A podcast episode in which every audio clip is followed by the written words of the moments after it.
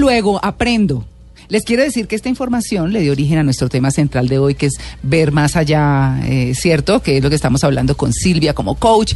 Y, y pues bueno, ver de todas las formas lo que acaba de hacer Luis Carlos con esas películas que nos han abierto los ojos, la música que tiene hoy Mauricio que nos habla de los ojos, de ver, de todo. Bueno, ese es nuestro tema central y vamos a hablar justamente de esta campaña de Veo, luego aprende. Ustedes saben que en Colombia, según el Ministerio de Salud, 1.7 millones de niños sufren de alguna alteración de agudeza visual alguna alteración. Son complicaciones que se han convertido en la tercera causa de consulta médica en el país y una de las razones de deserción escolar y problemas de aprendizaje en los estudiantes. Muchas veces, pero usted por qué se duerme, pero usted por qué no aprende, pero y resulta que, el niño tiene un problema, un problema visual. Ese es el eh, tema del cual nos vamos a ocupar puntualmente en este momento. Ay, espérense que se me perdió. Con Daniel Agudelo. Eh, con Daniel Agudelo. Muchas gracias, que es asesor de educación en Veo Luego Aprendo. Daniel, muy buenos días. María Clara, buenos días para ti y un saludo para todos los oyentes. Ay, perdóneme aquí la, el traspiés con su nombre. Daniel. Tranquila. bueno, muy bien. Veo Luego Aprendo. ¿De qué se trata esta iniciativa? Bueno, Luego Aprendo es una iniciativa que busca unir salud y educación para construir soluciones concretas en colegios de zonas vulnerables de nuestro país.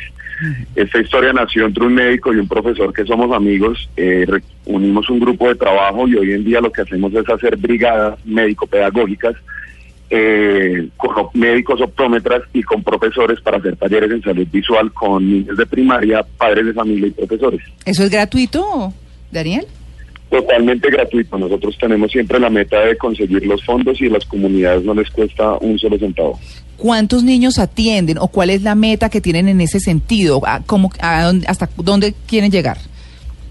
Bueno, nosotros somos un proyecto que estamos naciendo. En octubre hicimos nuestra primera brigada donde atendimos a 453 niños, de los cuales a 130 eh, les dimos gafas por diagnóstico médico eh, ese proyecto lo hicimos en el municipio de Chigorodó, en el Urabá antioqueño, y ahorita estamos preparando nuestra segunda brigada.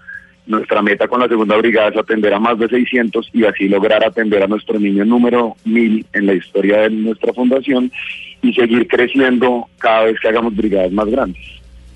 Claro. Eh, yo le quiero preguntar, frente a lo que se viene en la campaña de este año, ¿dónde van a estar?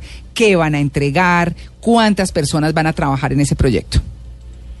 Bueno, esta segunda brigada ya hemos crecido un poco más. Nuestra meta, como te decía, es atender a 600 niños y niñas de primaria de los grados preescolar a quinto. Estamos hablando de niños entre 5 y 14 años en promedio, de un colegio rural en el municipio de Chigorodó que se llama Celestino Díaz y un colegio urbano en el municipio de Carepa que se llama La Provincia eh, donde vamos a trabajar, además de los 600 niños, vamos a trabajar con cerca de 22 profesores de primaria, dándoles un taller en salud visual y aprendizaje, con alrededor de unos 150 padres de familia, enseñándoles pautas para cómo apoyar a sus hijos en los temas de salud visual.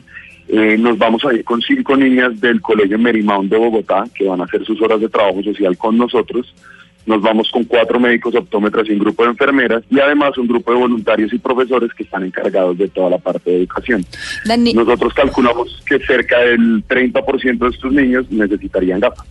Daniel, bueno, eso es un trabajo muy interesante porque están llegando a niños de lugares en el país que seguramente no tienen acceso a, a salud como deberían tenerlo. Pero, ¿Cómo puede aportar la gente a este, esta propuesta tan interesante o cómo pueden aportar las empresas para que ustedes sigan creciendo y sigan haciendo este trabajo tan bonito y tan necesario? Bueno, nosotros, nosotros buscamos eh, financiación por dos lados, por personas privadas y por organizaciones.